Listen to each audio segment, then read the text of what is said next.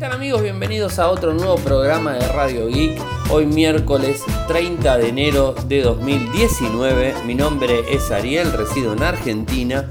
Me pueden seguir desde Twitter. Mi nick es arroba. En Telegram nuestro canal es Radio Geek Podcast y nuestro sitio web infocertec.com.ar. Como todos los días realizamos un resumen de las noticias que han acontecido en materia de tecnología. Hoy la verdad que está bastante, bastante tranquilo. Hay algunas novedades, algunos temas de seguridad, algunas este, filtraciones, obviamente. Eh, y bueno, estamos esperando lo que sería el evento más importante eh, de movilidad, que va a ser el Mobile World Congress en Barcelona, que va a ser en la última semana de febrero. Eh, esto, digamos, hace que un poco las cosas eh, bajen y, todo lo que tenga que ver con novedades esté, digamos, esté ahí a la espera. Se ven muchas eh, filtraciones en, este tiempo, en todo lo que sería mediados de enero hasta finales de febrero se ven muchas filtraciones y tenemos algunas cosas relacionadas a lanzamientos. Este año ha cambiado el, el foco en cuanto a lo que son los fabricantes y los lanzamientos de smartphone. Han decidido lanzar previamente al Mobile World Congress de Barcelona, ya lo hemos hablado, el 20 lo tenemos a Samsung en California, el 7 lo tenemos a Motorola en Brasil y México. O sea, hay varios movimientos eh, relacionados en cuanto a las marcas más importantes. Xiaomi ha lanzado esta semana. Bueno, hay varias cosas dando vueltas. En principio quiero agradecer a la gente de Kasperky Lab eh, Argentina por la invitación que nos hicieron eh, este lunes para ver la película Cómo entrenar, cómo entrenar a tu dragón 3 la cual estuvo Cami y bueno, con Clau y estuvimos ahí en la película. Ella en su, en su sitio web, que es losmundosdecami.com, puso el informe y además lo replicamos en infocertec.com.ar con algunas fotos y todo eso. Así que pueden encontrar un poquitito más información de, esta peli, que es la tercera mm, de la misma. Bueno, está el tráiler oficial y, la verdad que es interesante. Mm, vimos eh, muchas personas grandes salir bastante emocionados de la película. Así que no cuento mucho, lean el informe que está publicado en infocertec.com.ar o en losmundosdecami.com. Después, en el tema de seguridad, ya que hablamos de Kaspersky, nos vamos a la seguridad. Eh, lamentablemente esto es algo que se viene dando eh, a nivel global y a un nivel que no conocíamos desde Apple, en donde todas sus soluciones están teniendo vulnerabilidades todos sus eh, equipos en hardware en general tienen problemas. O sea, tienen problemas de hardware, tienen problemas de software, tienen problemas de sistema operativo en general. O sea, eh, esto la verdad se está haciendo muy común. Y ya Apple no está siendo, eh, no está siendo tan, digamos, este, en las noticias requerido por sus eh, sus grandes logros, sino por sus problemas, ¿no? O, sus bajas ventas, o sea, por temas negativos, ¿no? O sea, no está siendo muy mencionado por temas positivos, sino que más que nada negativos. Y en este caso les tengo que comentar que uno de sus servicios más importantes, como lo es iCloud y el Apple ID en general, que es el, digamos, el login que utiliza Apple eh, para toda su plataforma, eh, ha tenido inconvenientes y Apple lo ha dejado, o sea, lo ha hecho pasar de largo, no lo mencionó, no lo publicó, inclusive la persona, el investigador que realizó el, reporte, eh, no recibió el reconocimiento que normalmente cualquier empresa tiene. Eh, y esto se sobreentiende el motivo, ¿no? No estamos hablando de que falló una funcionalidad de iOS o que falló una funcionalidad de Mac OS o que un iPhone tuvo determinado problema. Estamos hablando que el Apple ID, en donde está toda su, su core de seguridad, ¿no? Eh, en cuanto a las cuentas, eh, tuvo inconvenientes. Esto fue el año pasado. Les cuento. Cómo, de, qué se trata esto? hay un investigador que reporta un fallo Apple eh, y el, digamos, el investigador se llama Melik Sevin, que es un investigador turco. Eh, quien afirma haber descubierto el fallo que le permitía ver datos parciales, esto es inclusive notas eh, que tengan eh, datos bancarios o contraseñas em, de cuentas aleatorias de iCloud, tan solo conociendo su número de teléfono y sin que esos usuarios lo supieran. O sea, si él tenía eh, ese número de teléfono y estaba en iCloud, automáticamente podía acceder a los datos del usuario desde los servidores. O sea, no es que eh, accedía a su máquina. No es que accedía a su iPad, a su iPhone o, cualquier dispositivo de Apple. No, accedía a los servidores directamente de, Apple en donde tenía acceso a la cuenta en general. Esto fue detectado y digamos, este, él lo que hizo fue enviar un correo, hacer el, hacer este, el reporte que normalmente se pide, ¿no? O sea, eh, la parte ética de cuando uno encuentra una vulnerabilidad es reportarlo y esperar que la compañía lo solucione y que como todas las empresas lo realizan, eh, digamos, se genera, eh, digamos, si la, digamos, la persona que descubre el fallo lo reporta, es cierto, a la compañía le hace un favor. O sea, esto es lógico, le hace un favor porque está reportando un fallo grave que tiene que solucionar y de esa manera, bueno, una vez que lo soluciona, debería hacerle un rédito económico a este investigador que encontró la falla. Bueno, al, final no fue así. Cuando, cuando este investigador envía el correo con, digamos, con las pruebas, con todo lo que le requiere Apple, ellos dicen que ya lo solucionaron. La realidad es como, como dice Melis Sevin, es que no lo solucionaron en el momento mismo que le enviaron el correo electrónico, seguía funcionando esto, esta falla seguía activa y él lo que hizo fue eh, tomar un video y mostrar la falla, o sea, hizo un screen, screencast directo y bueno, tenemos ahí el videito para que, ustedes lo puedan ver cuál es eh, la falla. Eh, la verdad que es feo también del lado de Apple que si alguien le reporta un fallo de seguridad, no solo lo haga pasar de largo, que no se entere nadie, sino que además no dé el reconocimiento a la persona que, hizo el informe. ¿no? Esto la verdad que no, no está para nada bueno. El fallo enlazaba el número de teléfono de los datos de la facturación de cada Apple ID con la cuenta de iCloud y si el número era el mismo, este fallo presentado está en los servidores de Apple y eh, se, se producía en tiempo real, con lo cual al tener conexión a internet ya era posible acceder a los datos del otro ID. Esto es una cosa muy, muy clara. Eh, ¿Cómo lo solucionaron? Bueno, emparchando y, solucionando el problema directamente desde los servidores, o sea, no mucho más. De esta forma no hace mucho ruido, porque no es que tuvo que enviar un parche a cada sistema operativo móvil o a cada sistema Mac OS para que solucione el problema eh, o, las funcionalidades de, algún este, aplicativo. No, simplemente emparcha los servidores, eh, soluciona este conflicto y ya está todo. ¿no? Eh, Apple no ha informado mm, el tiempo en que esta vulnerabilidad estuvo disponible y tampoco la fecha en que se solucionó.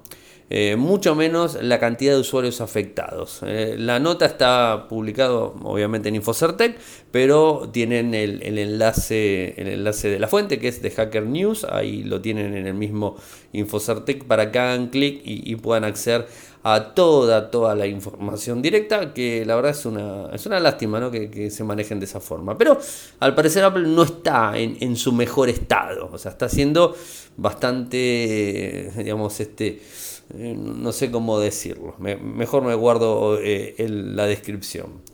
Y algo que me llama mucho la atención, eh, porque vamos viendo el avance de la tecnología a pasos agigantados, y se ve muchísimo en, lo que tiene que ver almacenamiento, en lo que tiene que ver memorias y uno de los players más importantes, como ustedes ya saben, es Samsung. ¿no? Y en el día de hoy Samsung eh, publicó eh, una memoria de almacenamiento para smartphone de un terabyte. ¿Se acuerdan que ayer en Radio Geek les contaba del S10 eh, Plus, o sea, el S10 Pro?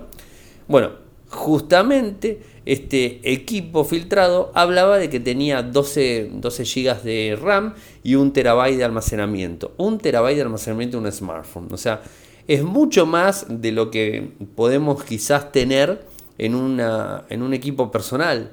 O sea, muchos equipos personales con, lo que sería discos de estados sólidos, SSD, no tienen un tera. O sea, es muy caro tener un tera en, una computadora personal, sea portátil, o sea una NUC, o sea un, equipo de PC de escritorio. Es costoso el tera en almacenamiento sólido. Bueno, los, eh, los smartphones van a tener la posibilidad de acceder a esta, esta capacidad de memoria y se lo van a poder poner a otros, a otros fabricantes de smartphones, no solamente Samsung. En principio y al parecer el S10, la versión más eh, pro, es la que va a tener este terabyte de, almacenamiento interno, que va a ser carísima realmente eh, la versión. No piensen para nada que va a ser una, versión eh, económica de, de, Samsung S10. Pero, pero bueno, o sea, es lo que estamos viendo a nosotros. Eh, ¿A quién se lo van a vender? No tengo ni idea ese, ese equipo porque va a salir fortuna. Eh, nosotros al menos no lo vamos a poder comprar y no creo inclusive que en Argentina esté disponible el, dispositivo el más eh, pro en general. De hecho, en Argentina todavía no está el Galaxy Note 9, a pesar que ya estamos en el 2019 y se lanzó hace unos meses largos, ¿eh? en septiembre, o sea que, y, no lo tenemos disponible de forma siempre oficial, ¿no? O sea, siempre hablamos de forma oficial. Pero volviendo a esta información que publica la gente de Samsung Mobile en su sitio de prensa internacional, que es de donde lo levantamos, eh, habla de que Samsung Electronics eh, comenzó a producir en masa el primer almacenamiento flash universal EUFS 2.1 integrado de 1 terabyte de la industria para uso en aplicaciones móviles de la próxima generación. Eh, habla, da un poco de, datos, cuatro años atrás, donde presentaba la primera solución UFS, la EUFS de 128 GB. Samsung supera todo el umbral esperado de, almacenamiento con un terabyte para los teléfonos inteligentes. Eh, y justamente habla esto que, les digo, ¿no? En donde una PC, por, una, una PC de escritorio o una portátil tener un terabyte de almacenamiento interno, estamos hablando de un equipo premium, no hablamos de un equipo, equipo convencional. ¿no? Eh, y palabras oficiales de eh, Cheol Choi, vicepresidente ejecutivo de ventas de mercadeo de memorias en Samsung Electronics, dijo lo siguiente. Se espera que el UFS de 1 terabyte desempeñe un papel fundamental para brindar una experiencia de usuario más portátil a la próxima generación de dispositivos móviles. Además, Samsung se compromete a garantizar la cadena de suministro más confiable y las cantidades de producción adecuadas para respaldar los lanzamientos oportunos de los teléfonos inteligentes estrella para acelerar el crecimiento del mercado móvil global. O sea, no está pensado únicamente para Samsung, sino que está pensado para otros dispositivos, o sea, no, solamente eh, para ellos. La verdad es un número muy grande. Eh, y tener un tera, ya ayer les comentaba, tener 12 GB de almacenamiento, eh, en, no, 12 GB de RAM, mi equipo tiene 8. Ese, ese, ese smartphone, de, el S10, la versión más pro, va a tener 12 y va a tener un tera. Eh, obviamente Samsung está pensando en algo que, ya conocemos y que lo hemos visto desde lo que fue el Note el 9, el Note el 8, el S8, el S9, eh, con la posibilidad de ponerle el dock, ¿no? O sea, eh, el dock y conectarlo a, un monitor y tener una computadora, tener un sistema operativo, mm, digamos, de escritorio con determinadas funciones. Ya en el S9 se, digamos, se, hizo mucho, mucho más efectivo, con muchas más funcionalidades, más rápido. Ahora en el S10 eh, va a ser un cambio radical. Imagínense tener este equipo con un tera vamos a poder tener toda nuestra información dentro del teléfono, o sea, vamos a poder tener toda la información, calculo, en nuestro teléfono y directamente conectarlo con un cable hacia un monitor y de, esa manera ya tener un sistema operativo completo. Y además, si recordamos, eh, Android Q, el próximo Android que se va a estar anunciando las primeras cosas de eh, que ya hay algunas filtraciones, pero eh, los primeros pinitos en cuanto a lo que tiene que ver con las características de Android 10 o Android Q, lo vamos a conocer en mayo en el Google I.O. y hablan de que el sistema operativo ya va a manejar directamente, poder conectarle un cable a nuestro smartphone y el sistema operativo eh, va a tener la opción de funcionar como si fuera de escritorio con un monitor directo, teclado y mouse, ¿no? O sea, con un docking o directamente, ¿no? La verdad que la tecnología va avanzando muchísimo y lo que en su momento pensábamos que, que Ubuntu o Canonical tenía, eh, digamos, este, el la idea que lo hizo por eh, crowdfunding y tratar de buscar el smartphone que funcione como si fuera una PC con un Ubuntu portátil desde un smartphone. ¿Se acuerdan hace unos cuantos años que al final fracasó? Bueno, al parecer Samsung fue uno de los primeros que lo ha logrado, de los segundos, porque el primero lo hizo Recuerdo Motorola con el Atrix hace bastantes años, ¿eh? pero no, no tuvo la verdad que éxito y no era óptimo como es el de Samsung. O sea, hay que decir que el primero óptimo y que funciona bien es el de Samsung desde el S8 en adelante. Eh, ahora veremos cómo va a venir el S10, que seguramente va a ser mucho mejor. Eh, pero ahora, Android Q, cualquier smartphone supuestamente con determinadas características técnicas va a tener la posibilidad de conectarse a un monitor y funcionar como, como un sistema de escritorio. Ojo, estos son rumores que se dieron a conocer de Android Q. O sea, me fui de la memoria de un terabyte de Samsung a esto. Pero creo que está enlazado. Y, de alguna forma, volviendo a Samsung y al terabyte, creo que Samsung se da cuenta que vamos a necesitar más almacenamiento en nuestros smartphones para poder hacer trabajar esto y para poder tener información más allá del sistema operativo que puede llegar a correr, sistema operativo reducido. Esto hay que tenerlo siempre en cuenta. No es que conectamos un Note 9 o un S9 con un dock a un monitor y tenemos, eh, no sé, tenemos Windows 10. No, no tenemos Windows 10, tampoco tenemos Linux, no tenemos Tenemos un sistema operativo reducido que nos permite hacer un montón de cosas en un monitor grande, con teclado, con mouse, y hacer determinadas cosas, guardarlo en la nube, guardarlo en el dispositivo y después poder seguirlo trabajando y ese tipo de cosas. Creo que hacia ahí vamos. Eso se va a ver, calculo que ya en el 2020 lo vamos a empezar a ver de, forma más avanzada.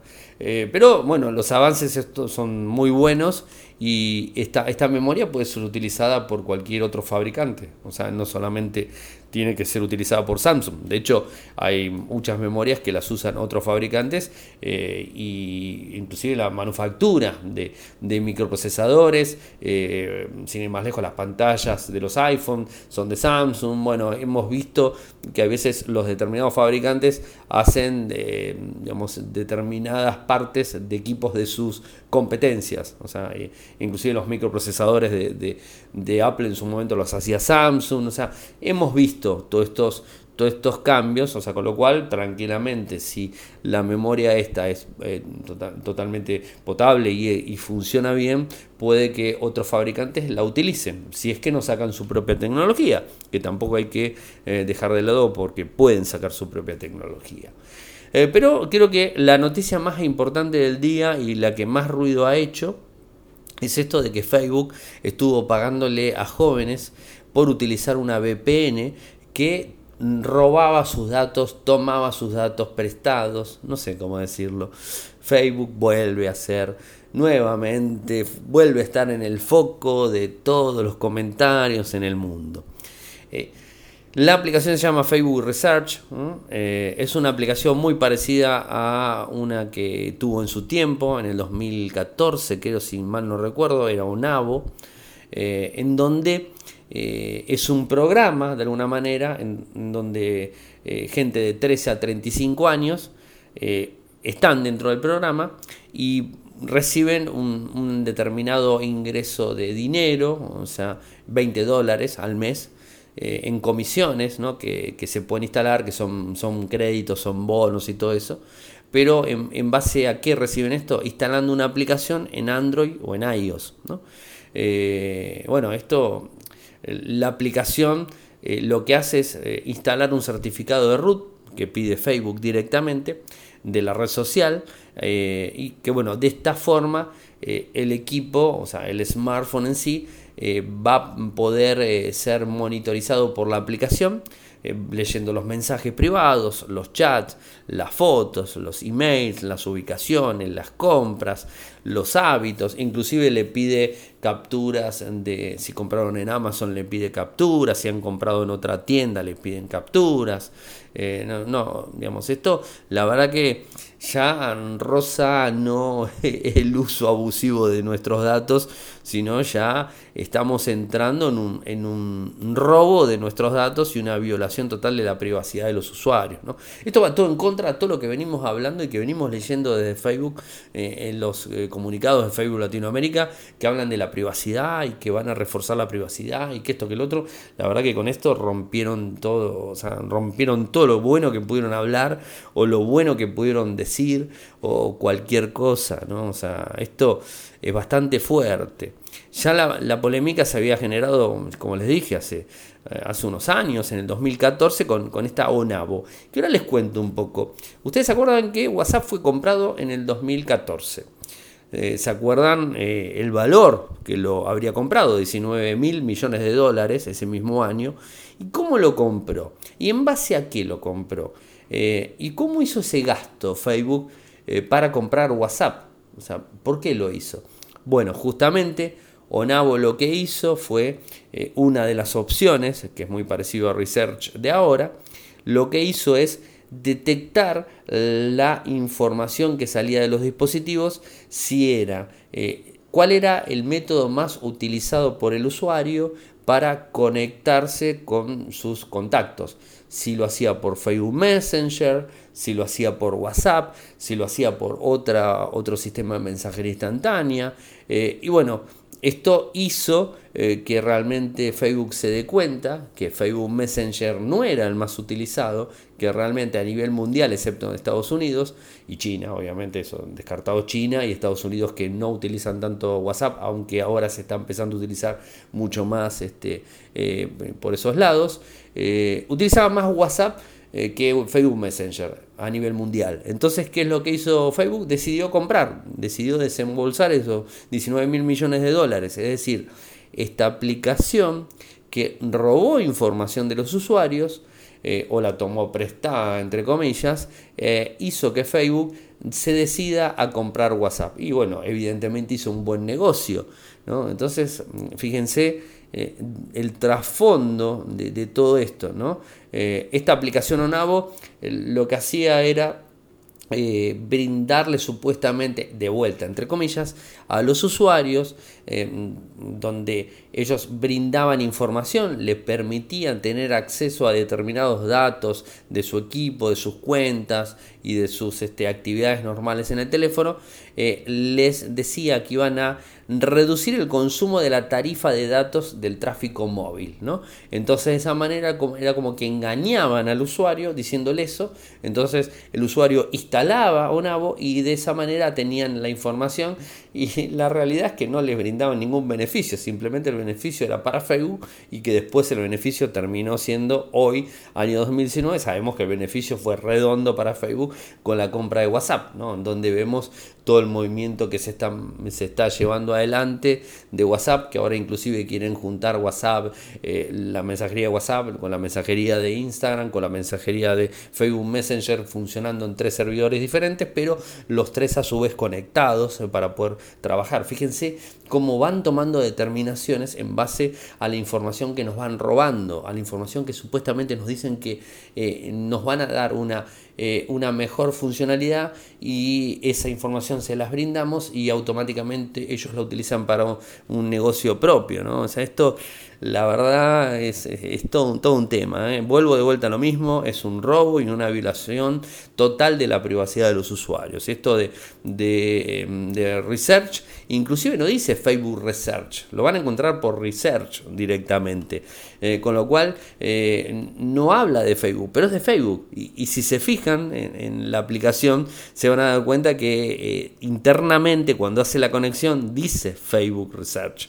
Y tenemos que brindarle el permiso, o sea, se brinda el permiso, eh, el usuario tiene que dárselo y de esa forma que conecta por una VPN eh, para que no quede, digamos, este, ¿cómo decir? Eh, quede tomada la dirección y todo ese tipo de cosas, se conecta de modo root y toma todos nuestros datos.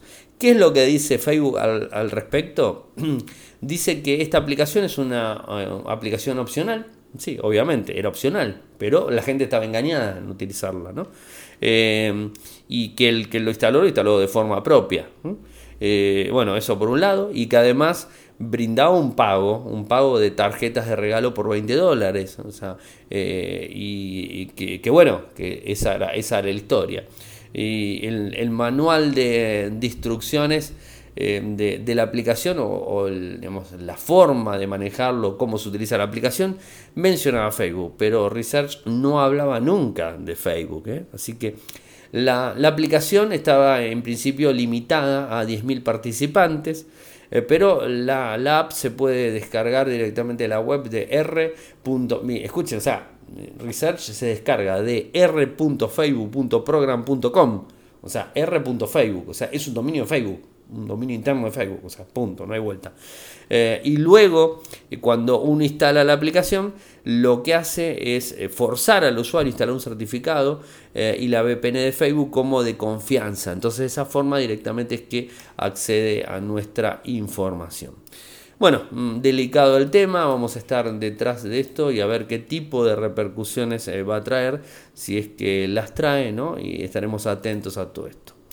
Y siguiendo con las redes sociales, les cuento algo de Twitter y, parece que eh, según un reporte, eh, Twitter quiere enviarnos de forma diaria a la mañana tempranito eh, un informe completo de las noticias, un resumen de noticias, ¿no? dependiendo de nuestros gustos. De lo que vamos leyendo normalmente, de lo que vamos viendo en el timeline normalmente. Recuerden que hace unas semanas les contábamos cómo desde Android como desde iOS con esa estrellita, ese, eh, ese, botoncito en el lateral derecho superior, podíamos cambiar la, la, forma en que nos muestra el timeline, si son las últimas noticias o las que Twitter cree que son más importantes para nosotros. Yo particularmente lo que hice fue cambiarlo y ponerle que sean las últimas noticias, porque a mí me interesa más eso que lo que Twitter cree que para mí es más importante. Yo quiero ver las últimas cosas que publica la gente a las que sigo, ¿no? Obviamente. Eh, bueno, esto eh, es, una de las opciones. Eh, sabemos que desde Twitter se puede tener listas, se puede tener un montón de funciones, hay diferentes pestañas ¿no?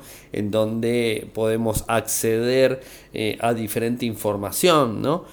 bueno, y esto al parecer descubrieron, la gente de Mayable ha descubierto que hay una fase de beta dentro de la app de, Android donde muestra una función que está desarrollada para facilitar la lectura de noticias importantes justo en la parte alta de su timeline. ¿no? Esto es, un poco la idea. ¿no?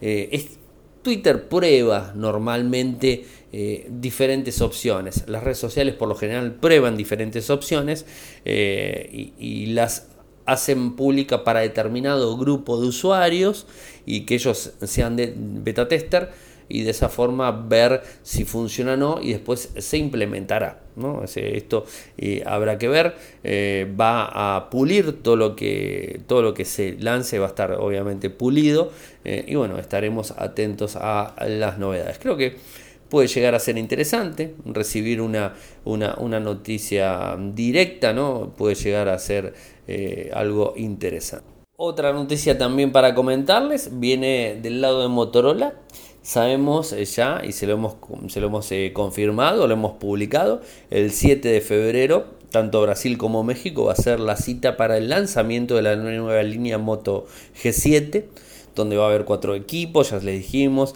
el Moto G7, el Moto G7 Plus, el Moto G7 Power y el Moto G7 Play. El Play es el más bajito, el Power es el de más batería, el Plus es el más potente y el G7 común es el común, ¿no? O sea, esto es así. Pero hoy se dieron, eh, se filtraron desde un medio brasileño que se llama eh, Tudo Celular o Todo Celular, dieron algunos datos en relación a lo que va a ser el Moto G7 Plus. En donde se está haciendo mucho hincapié en la parte de fotografía. Ya el Moto G6 Plus tiene una cámara muy buena. En principio, el año pasado cuando se lanzó, el video, ya se los comenté, tenía sus problemas, después lo solucionaron. Hoy por hoy el Moto G6 Plus y todos los Moto G6 funcionan excelente en video, no tienen ese problema, pero el año pasado tenían algunos inconvenientes. Ahora, ¿qué es lo que, se le va a poner por default? O sea, saliendo ya de fábrica desde la caja cuando saquemos el teléfono, ¿Qué es lo que va a tener? Eh, va a tener un estabilizador óptico OIS directamente en una de las cámaras traseras. Se le va a dar un, un punch más fuerte en lo que tiene que ver con la captura de fotos y el video. Eh, como les dije, la, la línea Moto G6 tuvo un muy buen rendimiento después de las actualizaciones, tuvo muy buen rendimiento las cámaras en toda la línea Moto G6. Eh, inclusive en el más bajo, en el Moto G6 Play. tuvo muy buen rendimiento, tiene muy buen rendimiento. Pero parece ser que el Moto G7 quiere levantar la vara y poner una funcionalidad que no es de equipo de gama media premium, sino ya que es de un equipo de gama alta, en la estabilización óptica. OIS es ya de una gama más arriba de, lo que sería media premium, alta directamente, en las cámaras traseras. Tenemos el Notch Gota, esto lo hemos hablado, están, las fotos publicadas este, eh, en el dispositivo, una pantalla 6.2 pulgadas, Full HD+, no vamos con, con OLED, obviamente, estamos hablando de media, media premium, pero no estamos hablando de gama alta las experiencias moto está. Y además otro de los puntos importantes eh, que nos encontramos es que eh, va a tener una carga rápida mucho más potente que la anterior. El Moto G7 Plus o la línea anterior de Moto G7 tenía un cargador Turbo Power de 15 watts. Que del vamos es genial porque carga en 15 minutos y da un 30, un 40% de batería. Es genial. Pero ¿qué sucede ahora? Parece ser que el Moto G7 Plus va a venir con un cargador Turbo Power de 27 watts. O sea, estamos sumándole 12 watts arriba del que tenía. Con lo cual la carga rápida va a ser más rápida todavía. ¿no? O sea, esto, la verdad, estamos hablando de, de más prestaciones para un smartphone de gama media premium. O sea que mm, va a estar bueno. O sea, por lo que se ve, inclusive por las nuevas fotos que, puso este sitio, se ve muy lindo el equipo. Hay un, el modelo que están mostrando, que se filtró, que es una imagen que no está trucada en lo más mínimo, se nota la imagen real, se ve la caja por un lado, se ve el smartphone con, con, todo lo que tiene que ver la filmina de la publicidad Moto G7 Plus, está en portugués, o sea que este teléfono eh, lo han sacado una foto de, Brasil directamente eh, y se ve en rojo, o sea, muy lindo lo que serían las cámaras en vertical. Han cambiado un poco el formato del redondel interno en lo que son las cámaras. Eh, el lector de huellas está en el mismo lugar. Se ve muy lindo en rojo el equipo. Eh, y bueno, parece que, eh, que, va a estar bueno. O sea, estaremos atentos. No falta mucho. O sea, ¿qué está faltando? Nos está faltando. Bueno, cuando están escuchando ustedes esto, que seguramente va a ser el último día de enero, va a faltar una semana. El 7 de enero, el 7 de febrero va a ser el lanzamiento en Brasil y en México. Eh, y como todas las noches, mm, tengo que agradecer a la gente de linguar.com.ar por brindarnos su apoyo desde tantos años. Y comentarles a ustedes que si quieren conocer más de los servicios que tiene Linguar, que tiene servicios a nivel corporativo, servicios a nivel el CRM, en donde pueden utilizarlo no solamente como CRM, sino también como correo, o sea, tener un servidor interno en su empresa o tener un servidor en la nube con Simbra directamente. Eh, bueno, tiene también servicios de virtualización, tiene muchos servicios realmente eh, la gente de Linguar, son partner de, muchos de los servicios eh, a nivel servidor servidor, cliente y todo eso, lo pueden encontrar en linkware.com.ar, vayan a lo que son los, este, los servicios y van a encontrar eh, todas las opciones eh, que tienen. y además de esto, como todas las noches, les digo, si quieren apoyarnos, tienen dos maneras. Por un lado, desde PayPal, que es paypal.me barra arielmcor paypal.me barra arielmcor, van a ver un cero de un dólar en adelante, lo que ustedes quieran poner, se lo vamos a agradecer muchísimo. Eh, dólar, euro, libra, o sea, lo que quieran, la moneda que ustedes tengan, la pueden poner sin problemas. Y después la otra opción es Patreon, que es eh, www.patreon.com barra Radio www.patreon.com barra Radio de un dólar, un euro, un adelante, lo que ustedes quieran. Y la última noticia del día, otra filtración que seguramente va a ser lanzado en los días al Mobile World Congress, en, esa fecha, es del Huawei P30 y P30 Pro, o sea, serían tres modelos. Huawei P30, Huawei P30 Pro y Huawei P30 Lite. Y se confirmaron algunos detalles según las imágenes de unas fundas. ¿eh? ¿Qué es lo que vemos?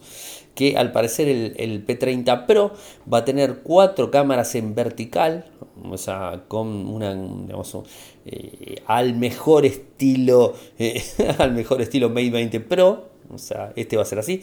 Tiene un notch, por lo que vemos en las imágenes de, lo que son las fundas. Tiene un notch no gota, sino un notch eh, ceja directamente. Eh, las cámaras están de forma vertical, como les dije, cuatro en línea. El flash está en el lateral. Este es en lo que tiene que ver al el P30 Pro.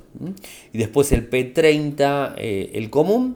Eh, le vemos un, al, menos lo que se ve en las imágenes, ¿eh? o sea, las imágenes de la funda con el modelo, porque vieron que las fundas, cuando hacen las fundas, para un determinado modelo, los fabricantes envían dummies a los fabricantes más importantes de fundas para que empiecen a trabajar sobre las fundas porque cuando esté el dispositivo quieren que ya haya accesorios para el equipo. Entonces, eh, los fabricantes de fundas, los más importantes, tienen dummies eh, ya disponibles y, los muestran, ¿no? A veces o se les filtran, entre comillas, se les filtran, ¿no?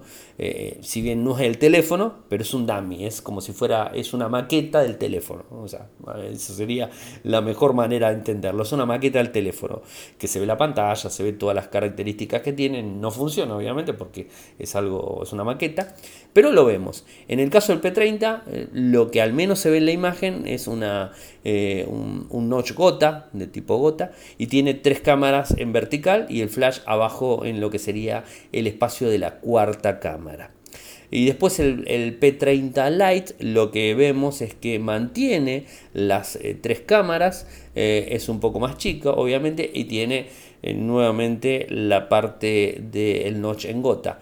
De vuelta, les digo, el P30 Pro, al menos lo que se ve es un notch convencional, o sea, tipo ceja. Pero, a ver, es la funda y, puede que sea, que sea correcto o puede que la filtración no sea del todo óptima. Eh, aunque las fundas se ven muy bien, o sea, tienen una muy buena, muy buena calidad.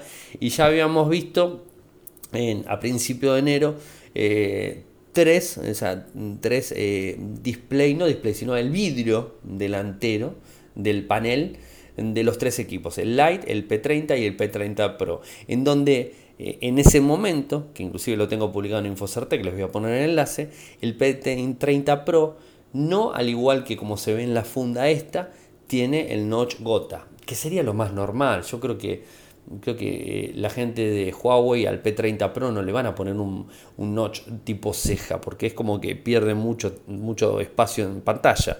Eh, creo que el, tipo gota es la mejor opción hoy por hoy. Para mí, sinceramente, es la mejor opción hoy por hoy, inclusive mejor que las perforaciones en, pantalla. Eh, así que, de vuelta.